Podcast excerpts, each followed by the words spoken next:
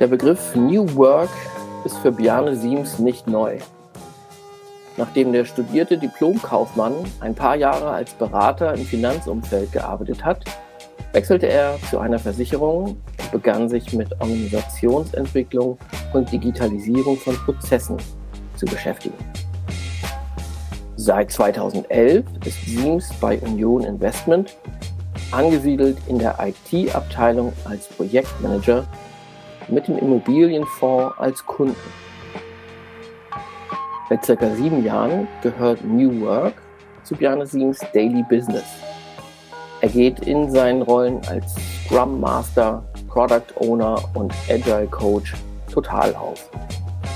Er sorgt für Qualität und den Flow in der Zusammenarbeit. Heute wollen wir mit ihm über New Work Methoden sprechen. Herzlich willkommen, Bjarne Siems. Sebastian, hallo. Vielen Dank, dass ich da sein darf. Gerne, wir freuen uns. Ähm, Bjarne, fangen wir mal vorne an. Was ist denn gemeint, wenn wir über New Work-Methoden sprechen? Ja, New Work ist ja ein Begriff, der mittlerweile inflationär verwendet wird. Ähm, ganz allgemein kann man sagen, beschreibt der Begriff Methodiken, ähm, die sich darum kümmern, wie Unternehmen mit Wandel in der Welt umgehen. Aktuell haben wir ja sehr viel Wandel in der Gesellschaft. Ähm, und wenn man dann mal guckt, was bedeutet das für die Unternehmen, ähm, sowas wie Arbeit im Wandel, sowas wie Arbeitsformen, ähm, wie Kundenanforderungen, die sich wandeln, aber natürlich auch sowas wie Märkte, die sich wandeln. Und das sind dann eigentlich die Antworten der Unternehmen oder zumindest Methoden, worum, womit Unternehmen dann entsprechend, die sie anwenden können, um halt diesem Wandel zu begegnen. Mhm. Für mich persönlich ist tatsächlich am spannendsten dabei die Organisation von Arbeitsabläufen und darunter gibt es so eine Methodik, die nennt sich Agilität. Und da geht es darum zu gucken, wie kann man sich flexibel diesem Wandel begegnen und wie kann man entsprechend Arbeit gestalten, so dass es dann das Unternehmen gut damit umgehen kann. Okay. Was meinst du damit genau mit agilem Arbeiten? Na, es geht ja natürlich nicht nur darum, dass man einen Zustand beschreibt, sondern dass man halt einen Prozess halt hier hat. Also dass man halt sich überlegt, ähm, nicht darum, was wir arbeiten, sondern dass es natürlich darum geht, warum wir arbeiten und wie wir miteinander arbeiten. Es geht im Wesentlichen also darum, dass Menschen sich weiterentwickeln und heutzutage eben den Anspruch auch haben, sich auch selber bei der Arbeit zu verwirklichen. Das heißt, sie wollen flexibel bleiben, sie wollen beweglich bleiben und dafür brauchen wir natürlich Konzepte als Unternehmen, die wir, wie wir darauf halt antworten. Mhm, verstehe. Was bedeutet das für Arbeitgeber? Man geht heute von intrinsisch motivierten Mitarbeitern aus die für das richtige Ziel grundsätzlich schon wissen, was zu tun ist und wie es zu tun ist. Ne? Wenn man dann überlegt mit Freiheit, Vertrauensvorschuss und so weiter, wenn sie das bekommen, dann wachsen sie über sich hinaus. Enge ich sie hingegen zu sehr ein, ne, mit Kontrollen oder strikten Regelwerken, dann verlieren sie ihr Engagement und sie werden halt unflexibel. Und gerade in so sich ändernden Zeiten benötigt man als Unternehmen ja genau eben das. Man braucht Flexibilität und man braucht aber eben auch natürlich mutige Entscheidungen. Mhm. Wenn man sagt Mut, dann ist das natürlich auch muss natürlich auch der Arbeitgeber mutig sein. Er kommt einer Generation entgegen, die Generation Y, die man ja heutzutage, das ist so die 20 bis 40-Jährigen heute, ähm, wenn man denen entgegenkommt, die bringen natürlich, die sind, die bringen halt genau diese Ansprüche halt mit. Ne? Und in Zeiten des Fachkräftemangels muss ich natürlich als Arbeitgeber halt auch sehen, dass ich entsprechend diese Generation verstehe und ihr natürlich auch entgegenkomme. Ja, das ist natürlich die Aufgabe von mir als Arbeitgeber. Was genau braucht denn diese Generation, damit sie weiterhin motiviert ja. ist? Freiheit, selbstständiges Arbeiten und sinnstiftend. Das Grundsätzlich kann das natürlich für jeden etwas anderes bedeuten, aber man kann das zusammenfassen, maximale Handlungsfreiheit in einem sinnstiftenden Kontext. Wenn man sich jetzt mal vorstellt, man kommt so als, als Arbeit, als junger Mensch, man kommt von zu Hause, man ist es gewohnt, entsprechend selbstständig zu arbeiten. Das ist ja so, wie heute auch Kinder aufwachsen. Ähm, auch in der Schule ist es so, dass entsprechend immer mehr selbstständiges Arbeiten vorausgesetzt wird. Mhm. Auch an der Uni natürlich so. Und dann kommen sie halt in ein Unternehmen, sind hochmotiviert und dann kommen sie einem Chef gegenüber, der dann sagt, was sie machen müssen, wie sie das genau machen zu müssen und der ihnen halt vorschreibt, wie sie sozusagen arbeiten sollen. Für manche Menschen mag das passen, aber bei ganz vielen erzeugt es dann halt strikte ja, Frust, Unzufriedenheit. So im schlimmsten Fall finden halt solche Arbeitgeber natürlich auch gar keine, gar keine Mitarbeiter mehr. Ich habe hier ein Beispiel zu, also wenn ich das noch ergänzen kann, ja. wir hatten kürzlich genau den Fall gehabt, dass wir einen Bewerber hier hatten, der hat das Stellenangebot, was wir ihnen gemacht haben, entsprechend abgelehnt mit der Begründung, ähm, er könne halt nicht 100% Homeoffice bei uns arbeiten. Nach wie vor ist es so, dass bei Union Investment eher 60 Prozent so im, im Office ist und 40 Prozent Homeoffice.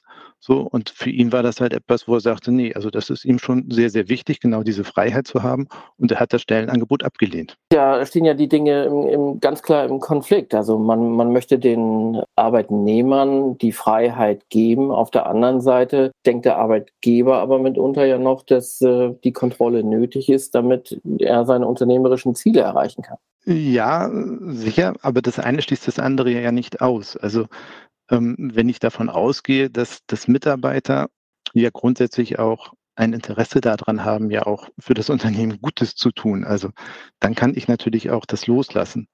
Ne? Also wenn Führungskräfte es also schaffen, die Mitarbeiter so weit zu motivieren, ne? zu, die Ziele zu setzen, Rahmen zu setzen, so und dann können sie entsprechend die Mitarbeiter laufen lassen erstmal und die Mitarbeiter dann eben auch selber entscheiden lassen, wie sie das halt machen. Wichtig ist halt eben, dass man die Vision klar hat, auch dass man das Ergebnis klar hat und dazwischen kann dann jeder selbstbestimmt arbeiten, wie es für ihn gut ist. Ne? Die, die Norweger, die haben dafür so ein Führungsprinzip, die nennen das Tight Lose Tight.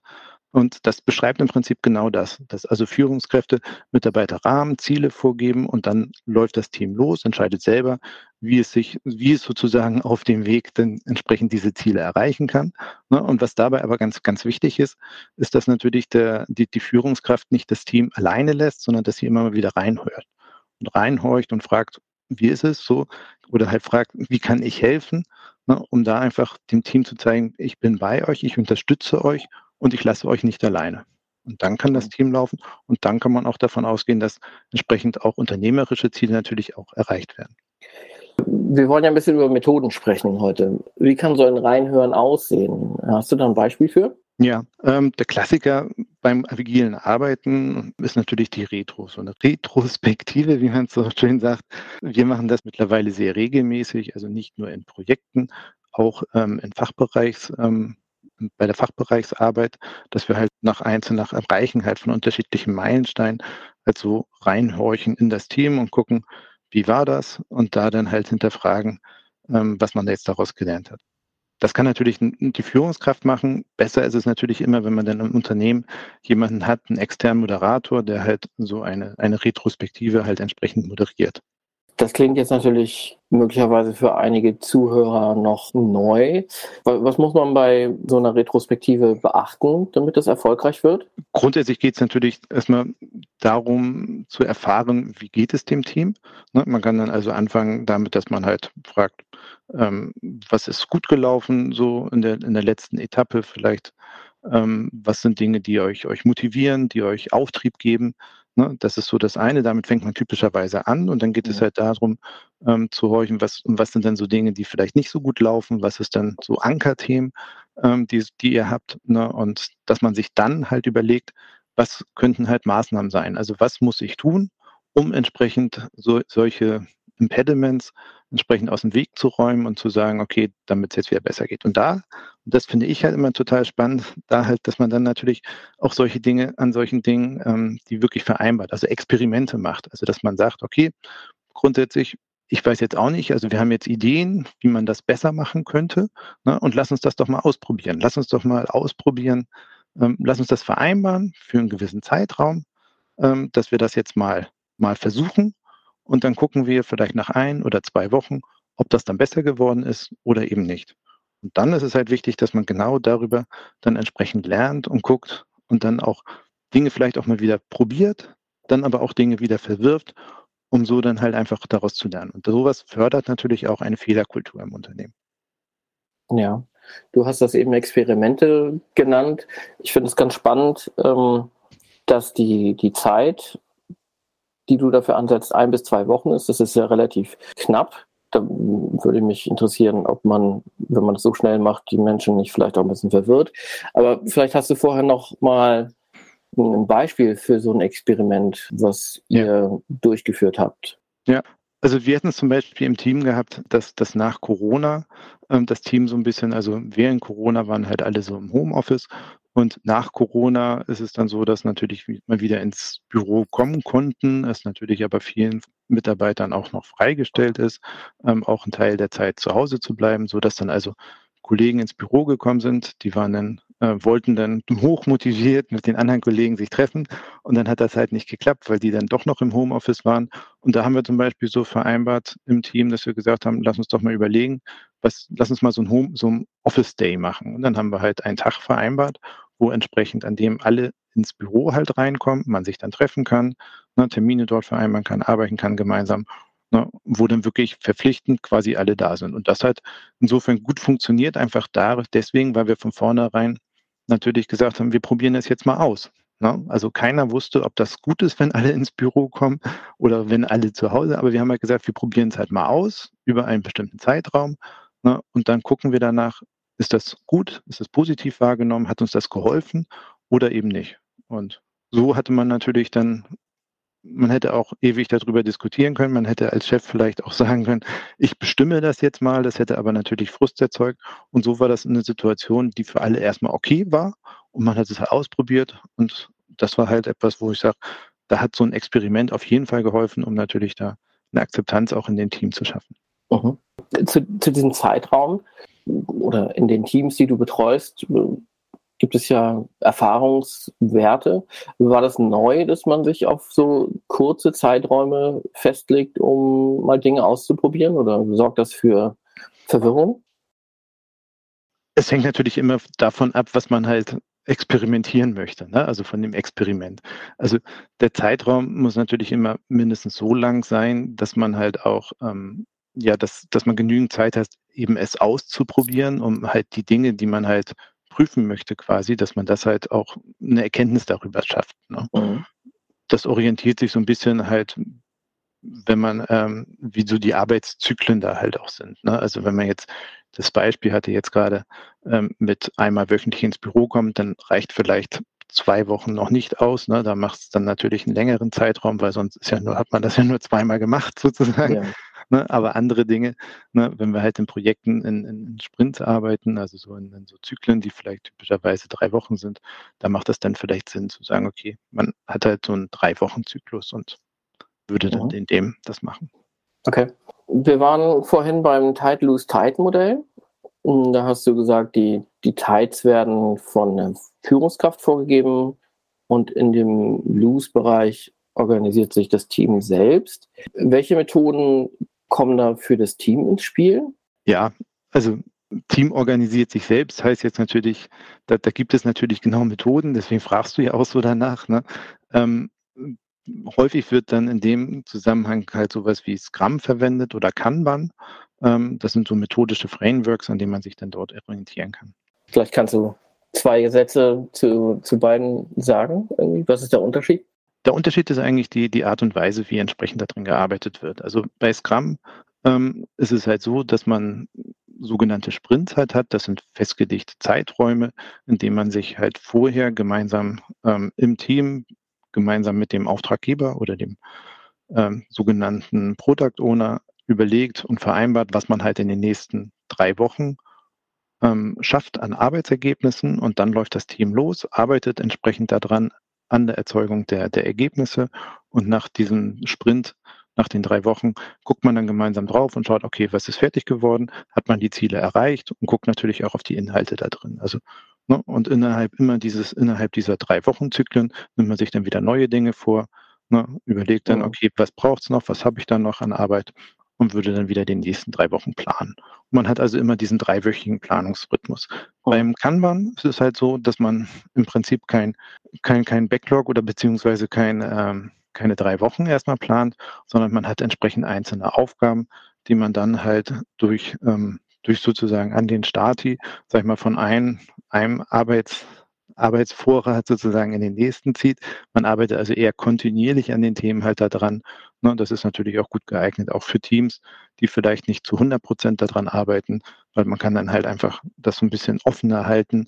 Ähm, aber man muss halt aufpassen, dass man da dann nicht das Ziel aus dem Auge verliert. Wenn ich es richtig verstehe, ist kann man sicherlich auch etwas, was man ähm, in, in, kleineren Unternehmen, die vielleicht auch jetzt nicht nur mit, mit Softwareentwicklung sich äh, auseinandersetzen, ist wahrscheinlich das, was man sich am leichtesten mal anschauen könnte, um mal zu probieren, wie können wir unsere Aufgaben anders strukturieren und dem Team mehr Freiheit geben. Ja. Ähm, was mich noch interessieren würde, du hast bei dem Tide Lose Tide Modell, was da ja trotzdem greifen könnte, gesagt, dass der Arbeitgeber eine Vision vorgeben muss oder sollte. Da habe ich mich nochmal so zurückversetzt gefühlt an meine Arbeitsanfänge, wo das ja eigentlich eher so war, hier ist eine Aufgabe, mach die und wenn du die fertig hast, dann, dann gibt es die, die nächste Aufgabe. Was hat es mit der Vision auf sich und ja, wie sehr brauchen die Arbeitnehmer von heute die Vision mehr vielleicht als wie früher? Aus meiner Sicht ist eine Vision unglaublich wichtig, weil das, sage ich mal, den, den höheren Zweck, sozusagen, also den Sinn in der Arbeit, der dahinter liegt, ähm, beschreibt. Bei diesem Tight Lose Tight, oder wo ich eben auch sagte, naja, das Ziel, das, es muss klar sein dem Team, was es machen soll. Da rede ich dann eher, also das sind dann für mich natürlich die Aufgaben, also vielleicht in so einem Sprint, in den nächsten und so weiter, also eher kleinteiliger. Aber ich glaube, was total wichtig ist, ähm, und das ist auch etwas, was aus dieser die Generation Z uns auch entgegenspiegelt oder was auch in New Work da drin steckt, dass Mitarbeiter halt sinnstiftende Arbeit haben wollen. Also das, was dieses, dieser obere Zweck sozusagen, warum sind sie da, wofür machen sie das und, und was bewirkt das Ganze? Das ist wichtig, dass das Team das kennt, dass es das weiß Ne? Und das ist das, wo es dann auch entsprechend darauf hinarbeitet. Das muss nicht sein, was in drei Wochen dann erledigt ist, sondern das kann auch gerne wirklich visionär sein. Also wirklich so, so ein übergeordnetes Zielbild, ne, was sich entsprechend da, woran sozusagen gemessen wird und woran ge gearbeitet wird. Ich hatte mal ein Beispiel, ich hatte mal so ein Team gehabt, das, das hatte mich total gefreut. Da hatte ich eher, das war noch so zu Beginn meiner Zeit, als ich so Agilität auch gemacht habe, ähm, wo ich dem Team gar, gar nicht so eine Vision vorgegeben habe, sondern wir sind halt irgendwie gleich, weil alle sehr hektisch waren und mal wollten arbeiten und wir haben uns auf die Arbeit gestürzt so und haben dann angefangen, entsprechend die, die ganzen Aufgaben abzuarbeiten. Und nachdem wir dann so ein paar Wochen gearbeitet haben, kam aus dem Team heraus tatsächlich der Wunsch, eine Vision zu haben. Die haben gesagt, so ja, irgendwie ist das schön und gut und wir kommen so voran, aber uns fehlt genauso diese Vision. Und das wäre etwas, was für mich so ein, so ein Aha-Erlebnis war, wo ich gemerkt habe, so, oh, das ist ja großartig. Also das Team zum einen hat verstanden, dass es sich selber organisieren soll. Ne? Ich habe nicht vorgegeben, was die Vision ist. Und die Vision, die sich dann das Team selber gegeben hat, war natürlich für die viel motivierender, als wenn jemand von außen vorgegeben hätte und gesagt hätte, ja, guck mal hier, das ist das, woran ihr jetzt arbeiten müsst. So, und insofern hat das total viel Vortrieb gegeben für das Team, weil die genau wussten, ähm, konnten sich daran ermessen, konnten dann natürlich auch gucken, ihre Arbeit daran spiegeln, ob das dann zu, dem, zu der Vision passt oder eben nicht. Das klingt für mich so, als wenn ein, ein großer Teil deines Jobs die Rolle des Zuhörers ist und dann des Ermöglichers. Ist das was, was ein großer Unterschied im im Vergleich zum Management der früheren Tage ist. Würdest du das auch so sehen? Bestimmt, bestimmt.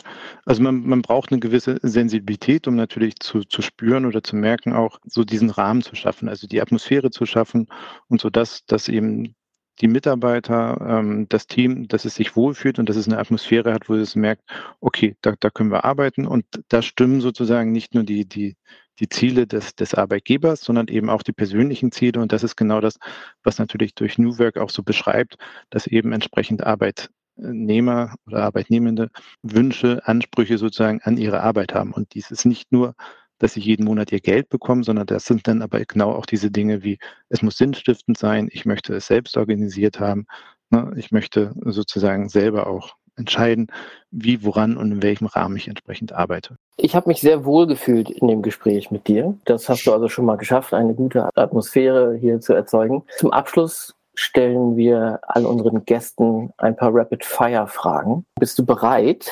Ja, bin gespannt. Und los geht es. An meinem Job mag ich am meisten, dass ich mit Menschen zu tun habe. Im Berufsleben hätte ich gern von Anfang an gewusst, dass was Work-Life-Balance ist. Ich glaube, das hätte mir zu Beginn meines, meines Arbeitslebens vielleicht viel Schmerzen erspart. Ja. Letzte Frage. Früher wollte ich mal etwas ganz anderes werden, nämlich Architekt.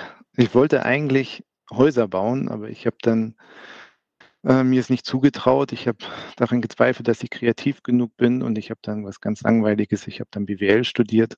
Ähm, aber tatsächlich bei meinem aktuellen Arbeitgeber ist es ja so, dass ich auch mit Immobilien zu tun habe und insofern kommt das zumindest so ein bisschen wieder an die Architektur ran. Sehr schön. Vielen Dank, dass du heute unser Gast gewesen bist, Bjarne. Sehr gerne. Bis zum nächsten Mal. Vielen Dank, Sebastian. Hat, mich, hat mir Spaß gemacht. Mir auch. Dankeschön.